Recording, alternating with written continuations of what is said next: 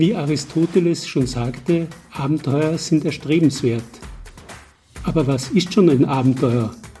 Und brauchen Männer mehr davon als Frauen? In dieser Podcast-Folge geht es hinaus aufs weite Meer. Der Niederösterreicher Jürgen Preußer hat als Sportjournalist jahrelang in einer großen Tageszeitung über männlich dominierte Sportarten berichtet, bevor er selbst die Leidenschaft am Segeln gepackt hat. Als Crewmitglied einer Nordatlantiküberquerung schildert er uns, welche Eigenschaften Voraussetzung sind, um teamfähig zu bleiben. Seine weltweiten Segelabenteuer verarbeitet er nicht nur als Buchautor, sondern auch als gefragter Kabarettist. Wenn Sie diesen Podcast hören, hören Sie das Meer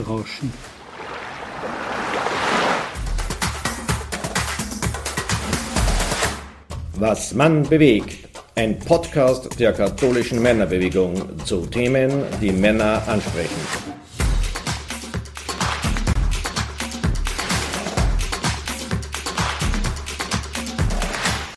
Hallo liebe Hörer und Hörerinnen. Willkommen zu einer weiteren Episode unserer Podcast-Serie Was man bewegt. Mein Name ist Klaus Mastallier. Ich befinde mich heute auf der größten Boots- und Wassersportmesse Österreichs im niederösterreichischen Tulln an der Donau. Mir gegenüber sitzt ein Kenner der österreichischen Sportszene, der niederösterreichische Autor, Kabarettist und ehemalige Sportjournalist Jürgen Preußer. Hallo Jürgen, danke, dass du dir die Zeit genommen hast. Sehr gern. Servus Klaus. Lieber Jürgen, in dieser Folge unserer Podcast-Reihe geht es um die Frage, ist der Mann ein Abenteurer? Du als ehemaliger Sportjournalist hast 27 Jahre für die Zeitung Kurier geschrieben. Sportarten, denen Männlichkeit zugeschrieben wird, wie zum Beispiel Basketball, Fußball, Radrennen, Segeln und so weiter. Welche Herausforderungen suchen Männer durch solche sportlichen Aktivitäten? Gut, ich muss einmal eines vorausschicken, dass ich etwas mir aufgefallen ist in letzter Zeit, dass eben Frauen genauso diese Herausforderungen suchen. Aber natürlich, das kommt aus der männlichen Ecke. Und äh, was sind die, die Gründe dafür? Teamgeist ähm, auf der einen Seite und totale Einsamkeit auf der anderen Seite. Also das liegt, alle Motivationsgründe liegen da dazwischen. Ja? Auch auf der einen Seite Gesundheitsbedarf oder Gesundheitserhaltung und auf der anderen Seite sind die Adrenalin-Junkies, die also alles ausprobieren wollen und kaum Grenzen kennen. Also die Motive sind komplett unterschiedlich. Siehst du einen Zusammenhang, Abenteuer zu erleben, um sich selbst als Mann besser kennenlernen zu können? Ja, da ist schon ein Zusammenhang. Es ist ein sich selber kennenlernen, indem man die eigenen Grenzen auslotet und absteckt. Wenn ich die Grenzen einmal ausgelotet habe, dann kann ich sie abstecken, dann weiß ich auch, wie weit ich gehen kann und habe nie das, äh, möglicherweise nicht mehr so sehr das Gefühl, etwas versäumt zu haben im Leben. Ne? Man muss wissen, wie weit man gehen kann. Und, und als Sportjournalist habe ich da einiges auch erlebt, so Geschichten wie das Air Race, was der Mateschitz veranstaltet hat. Oder ich bin bei einem Rallyefahrer mitgefahren am Beifahrersitz, das war das Schrecklichste eigentlich, was ich je erlebt habe. Und dann das Segeln, das ich eben selber mit großer Leidenschaft betreibe und wo ich auch einer bin, der ganz gern an die Grenzen geht, ja. Du hast ja selber eine Skipper-Lizenz beziehungsweise die Yachtmaster-Lizenz. Hm. Wie bist du eigentlich gerade auf Segeln gekommen und was fasziniert dich daran? Eine Eigenheit des Segelns fasziniert mich am meisten und zwar, du sollst nie aufhören zum Lernen. Das ist eine Textzeile aus einem Lied von äh, Wolfgang Ambros und äh, André Heller und das, das Lied heißt Für immer jung. Und ich glaube, das ist irgendwie das Hauptmotiv, sich für Segeln zu entscheiden. Es gibt keine Situation im Segeln, wo man alles weiß. Es gibt immer Neues zu entdecken, weil die, das Rundum und alles, was dazugehört, so kompliziert sein kann, dass man immer wieder neue Dinge, man hört nie auf zu lernen. Und das ist das, was mich vom, beim Segeln von klein auf eigentlich interessiert. Ich bin trotzdem ein Spätberufener, weil ich zum Fahrtensegeln erst viel später gekommen bin. Aber das war eigentlich immer das Hauptmotiv. Auf deiner Website habe ich gelesen, du hast bereits eine Nordatlantiküberquerung gemacht. Warst du da im Team unterwegs oder alleine? Das war im Team und zwar war das ein zwölf Mann- und Frauenteam, ein, äh, sechs schwedische Profis und sechs Journalisten. Ich habe mich damals beworben als Journalist für ein Begleitschiff des sogenannten Volvo Ocean Race, das jetzt auch gerade im Gang ist, nur nicht mehr Volvo heißt, sondern nur mehr Ocean Race. Das ist diese Weltumsegelung mit Teams. Das ist eine, eine rennmäßige Weltumsegelung, die große Tradition hat. Und da sind wir in einem Begleitboot mitgefahren, diese sechs ausgewählten Journalisten, also Journalisten mit Segelerfahrung. Und wir sind von Annapolis nach La Rochelle gefahren, also eine der längst möglichen Atlantiküberquerungen. Und das Ganze hat 14 Tage und 10 Stunden gedauert. Wir hatten durchaus heftige Bedingungen und es war Teamwork. Ich gehe davon aus, dass jedem Crewmitglied seine Aufgaben zugeteilt werden. Wie wird damit umgegangen, wenn plötzlich Spannungen untereinander auftreten? Redet man dann auch über Gefühle oder wie schaut sowas aus? Also zuerst geht es um die Lösung, weil meistens treten dann Spannungen aus, wenn die Situation irgendeine Art von Gefahr beinhaltet. Die muss einmal gelöst werden. Die Gefahr muss gebannt werden. Also ich kann zwei Beispiele sagen. Da war, wir haben eine, das sind diese Rettungsinseln, das sind diese aufblasbaren Hilfsmittel, falls wirklich das Schiff untergeht, haben wir zwei an Bord gehabt, weil ja die Crew relativ groß war und man hätte zwei gebraucht, wenn etwas passiert ist. Eine davon ist über Bord gegangen und war nie wieder gesehen und das war der Fehler vom Co-Skipper. Und man hat also richtig gemerkt, wie der Skipper unglaublich sauer war auf den und dann haben sie das Problem unter vier Augen gelöst und dann hat es eine offizielle Version gegeben und das Problem zwischen den beiden war bereinigt. Das ist nachher wieder, wie wir dann in La Rochelle beim Essen gesessen sind, dann haben sie noch einmal zu streiten begonnen. Aber das Problem war für, die, für den Rest der Crew war das Problem bereinigt. Ne? Und, ähm, Aber das belastet ja auch die Crew, so eine Situation. Wenn, hätten sie das schlecht gemacht, dann hätte es die Crew belastet. Sie haben es aber sehr gut gemacht. Sie haben sich zurückgezogen und dann war das Problem bereinigt. Sie haben gesagt, du redest mich nicht blöd drauf an, ich rede dich blöd nicht, nicht blöd drauf an und die Geschichte ist erledigt. Wenn die dort zum Streiten anfangen, vor der Crew, bei was haben wir gehabt zu dem Zeitpunkt? 45 Knoten Wind, einen Seiteneinsteiger nach dem anderen. Also einem ist die Schulter rausgesprungen nur von einer Welle, mir auch dann übrigens. Gott sei Dank war ein Physiotherapeut an Bord, der das sofort bereinigt hat. Aber das war eine Welle, die seitlich eingestiegen ist. Und wenn es dann in solchen Situationen noch der Skipper mit dem Co-Skipper zu streiten beginnt, dann wird es wirklich gefährlich, weil dann ist die Crew verunsichert. Weil du das jetzt schon angeschnitten hast, welche technischen Voraussetzungen benötigt man eigentlich für so eine Atlantiküberquerung? Aber auch welche mentalen Vorbereitungen mhm, sind mhm, da nötig? Mhm, mhm. Das ist sehr, sehr unterschiedlich. Du kannst mit einem gemütlichen mit einer gemütlichen Schönwetterjacht, wenn du gut vorbereitet hast, wenn du eine Crew hast, die, die du kennst, mit denen du schon etwas unternommen hast, wo du keine bösen Überraschungen erleben wirst, mit einem ganz normalen Boot über den Atlantik fahren, wenn du genug Lebensmittel bunkerst, wenn, wenn du auf alle diese Dinge schaust. Das kannst du durchaus machen. Und dann kommt es halt drauf an. Wenn das Boot so sportlich ist wie das, was wir damals gehabt haben, dann brauchst du also auch körperlich andere Voraussetzungen. Da musst du athletischer sein und so weiter. Also trainiert auch und körperlich ja, ja. Also wer mit einem sportlichen Boot den Atlantik überquert, der muss eine gewisse äh, sportliche Fitness haben, ja, absolut. Und so vom Mentalen, hast du da auch vorbereitet? Oder? Ich habe mich damals nicht vorbereitet, ich war habe mich eigentlich darauf nicht vorbereitet, aber ich hatte Erfahrung mit Cruise und auch als Skipper schon. Ne? Und ich habe mich positiv überraschen lassen ne? und es hat auch funktioniert. Ja. Was ist aus deiner Sicht so die Hauptmotivation, ein Extremabenteuer anzugehen? Ist das eine gewisser Weise ein Selbstfindungsprozess?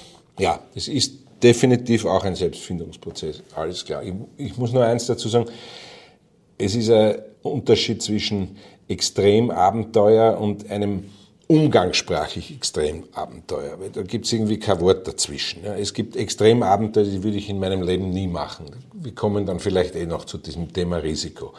Äh, aber es gibt im Umgang, sagt man, heißt, das ist extrem, was du gemacht hast. So extrem war das nicht. Es ist nur, ähm, es, zu extrem gehört für einen normalen Menschen auch sehr viel Vernunft dazu. Ja. Eben um diese Extreme abzufedern. Ja. Du hast das jetzt schon angeschnitten. Abenteuer bzw. Segeln hat ja auch immer etwas mit Grenzerfahrung zu tun. Mhm. Was war deine persönliche Grenzerfahrung?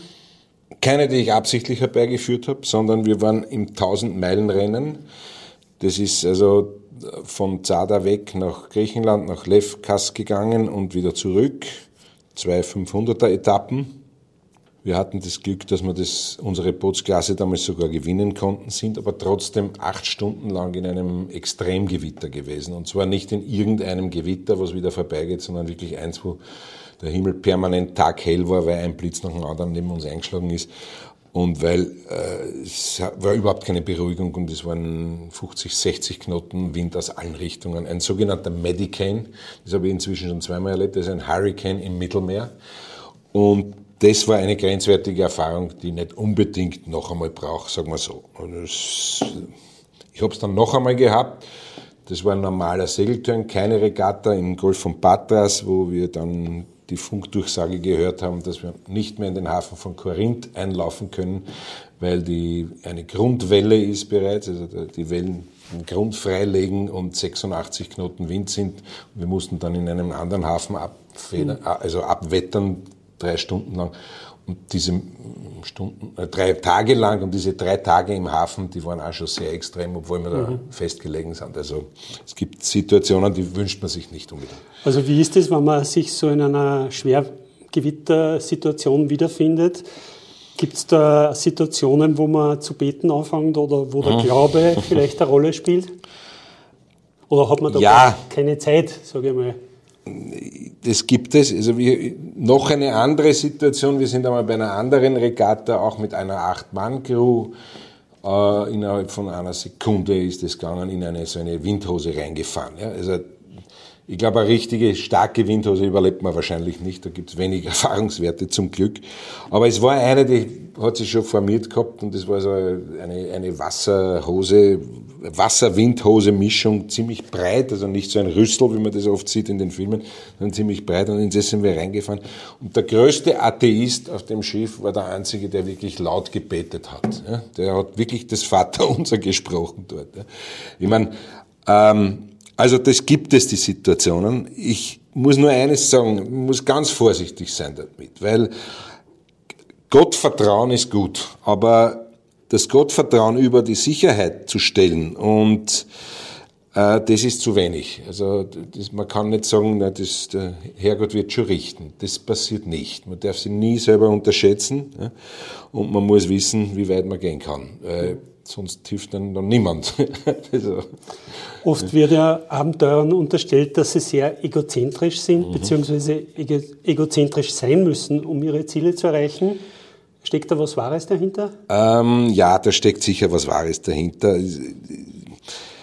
Ich glaube nur, dass das, das ist bei jedem anders, weil für manche ist die, einer muss sich selber gefallen oder muss selber seinen Zielen entsprechen und der andere muss halt den anderen Menschen gefallen. Also das gibt aber ich suche mir immer Sportarten aus, wo der Teamgeist eben wichtiger ist, wo es um Teamgeist geht, weil das ist für mich, ich bin nicht so ein, so, so ein Einzelgänger-Typ. Ja, bin ich nicht. Ja. Was ist für dich nach so einer Reise anders als vorher? Ändert sich da was im Denken, mhm. in der Wahrnehmung, mhm. vielleicht in den Werten? Teamgeist, Freundschaften, die entstehen, das ist was ganz Wichtiges für mich. Wenn das nicht der Fall wäre, dass man da neue Leute und auch ihre Grenzen ein bisschen kennenlernt und die eigenen Grenzen und die anderen, wie sie in einer Situation funktionieren, wie man mit ihnen umgeht, wie sie mit einem selber umgehen, wie man ankommt auch mit, äh, ja, mit Kommandos, wie man damit umgeht. Das ist für mich das, die Werte, die sich immer wieder verschieben und verändern, weil man da auch immer wieder neue Erfahrungen macht damit. Aber reflektierst du auch quasi dann so eine, so eine Reise oder wenn du da am Atlantik unterwegs bist, auch wenn du vielleicht nicht alleine bist, sondern im mhm. Team, äh, reflektierst du das nochmal und, und, und ja. ziehst du deine Schlüsse ja. daraus? Oder, oder? Und das Wunderbare am Segeln ist, dass man diese Schlüsse, die man zieht, nicht nur fürs Segeln verwenden kann, sondern durchaus auch für den Alltag. Ja? Dass man zum Beispiel, wenn man jetzt in einer Extremsituation ist, man will von jemandem etwas, wie spreche ich ihn an, damit der darauf reagiert. Und das kann einem genauso im Beruf, hat mir auch im Beruf geholfen. keine mhm. Frage. Bei vielen, vor allem jüngeren Männern, gibt es oft das Verhalten, ein hohes Risiko einzugehen. Vor kurzem war in den Medien auch zu hören, dass von 18 Lawinentoten der bisherigen Wintersaison 17 Männer waren. Welche Rolle spielt für dich beim Segeln das Thema Risiko, da sind wir jetzt bei dem Stichwort, ja. auf der einen Seite und das Thema Verantwortung und Sicherheit auf der anderen Seite? Mhm. Also man muss, glaube ich, eines, ohne es zu beschönigen, sagen, Rennsport, in welcher Form auch immer, beinhaltet Risiko. Ja, Rennsport, ja, Wettkampf. Also das kann bei einem normalen Mannschaftssport auch sein. Aber bei normalen Fahrtensegeln, auch wenn das jetzt ein extremes Abenteuer ist, was ich die Nordwestpassage oder irgendwas Besonderes, da darf das Risiko, muss das Risiko komplett minimiert werden. Äh, also eine Einstellung von, das wird schon gut gehen oder das wird schon schief gehen, ironisch formuliert, das kann es nicht sein. Das auf jeden Fall nein, weil Selbstüberschätzung ist kein Risiko, sondern Ignoranz und Dummheit und das ist die häufigste Ursache für Katastrophen. Ich kenne mich nicht aus bei den Lawinen. Ich weiß nicht, ob das dort auch so ist, aber ich gehe davon aus, dass viele von diesen 17 Männern, die da ums Leben gekommen sind, äh, einfach auf einer gesperrten Piste oder eben abseits der Piste im gesperrten Gelände gegangen sind. Anders kann ich mir das nicht erklären. Ja, es passieren natürlich andere Unfälle auch. Das ist natürliches Risiko. Das heißt, es wäre so wie beim Segeln, wenn man da ohne ja.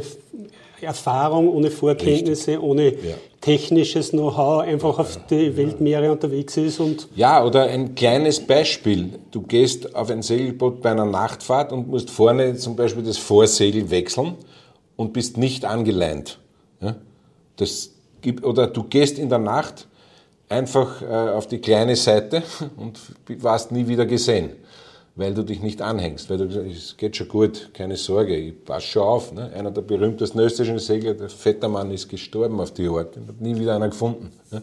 Also das sind Dinge, die darf man, diese Fehler darf man bei noch so viel Routinen nicht begehen und man muss immer weiter lernen und wissen, nein, das darf mir nicht passieren. Sehr spannende Antworten. Zum Schluss noch zwei Fragen. Im Eingangsstatement habe ich erwähnt, dass du auch Kabarettist bist. Mhm. Ist dir dein Beruf als Sportjournalist so ernst geworden, dass du nun die Seiten gewechselt hast und auf der Bühne stehst? Also vereinfacht ausgedrückt, ja. Es ist mir aber nicht der Beruf selber, sondern das, das Umfeld, das berufliche Umfeld. Ja, die, die, Krise der Medien und so weiter, das ist mir habe ich immer mehr das Gefühl entwickelt, na, das will, das will ich jetzt nimmer so weitermachen. Und da ist mir das, so das, das Schreiben über Segeln und dann das in weiterer Folge das Kabarett darüber. Mein Kabarett heißt Abdrift. Jetzt ist das dritte Buch zu dem Thema erschienen, Abdrift 1, 2, 3. Man kann das alles nachlesen auf der Seite abdrift.at.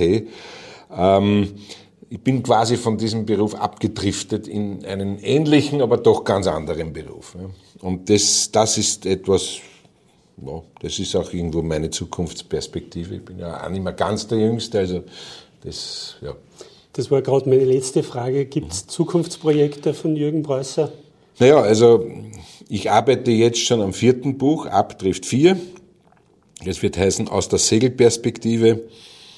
Und ich werde dieses Kabarettprogramm, das ich mache, noch weiter ausbauen. Und dazu brauche ich aber natürlich jede Menge Seemeilen mit neuen Leuten, mit neuen Crews, mit verschiedensten Menschen und in verschiedensten Revieren, weil die Reviere, das ist eine der Motivationen, die habe ich zuerst bei der Motivation vergessen. Neue Reviere kennenlernen beim Segeln. Inseln, die man nur vom Meer erreichen kann, sonst nirgends. Ja, das ist schon etwas Wunderschönes.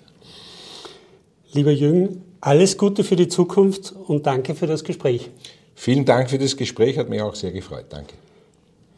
In dieser Folge war mein Gesprächspartner Jürgen Preußer, Segler und Abenteurer, aber auch Autor, Journalist und Kabarettist. Ich sage danke fürs Zuhören, bleiben Sie gesund, Ihr Klaus Mastallier.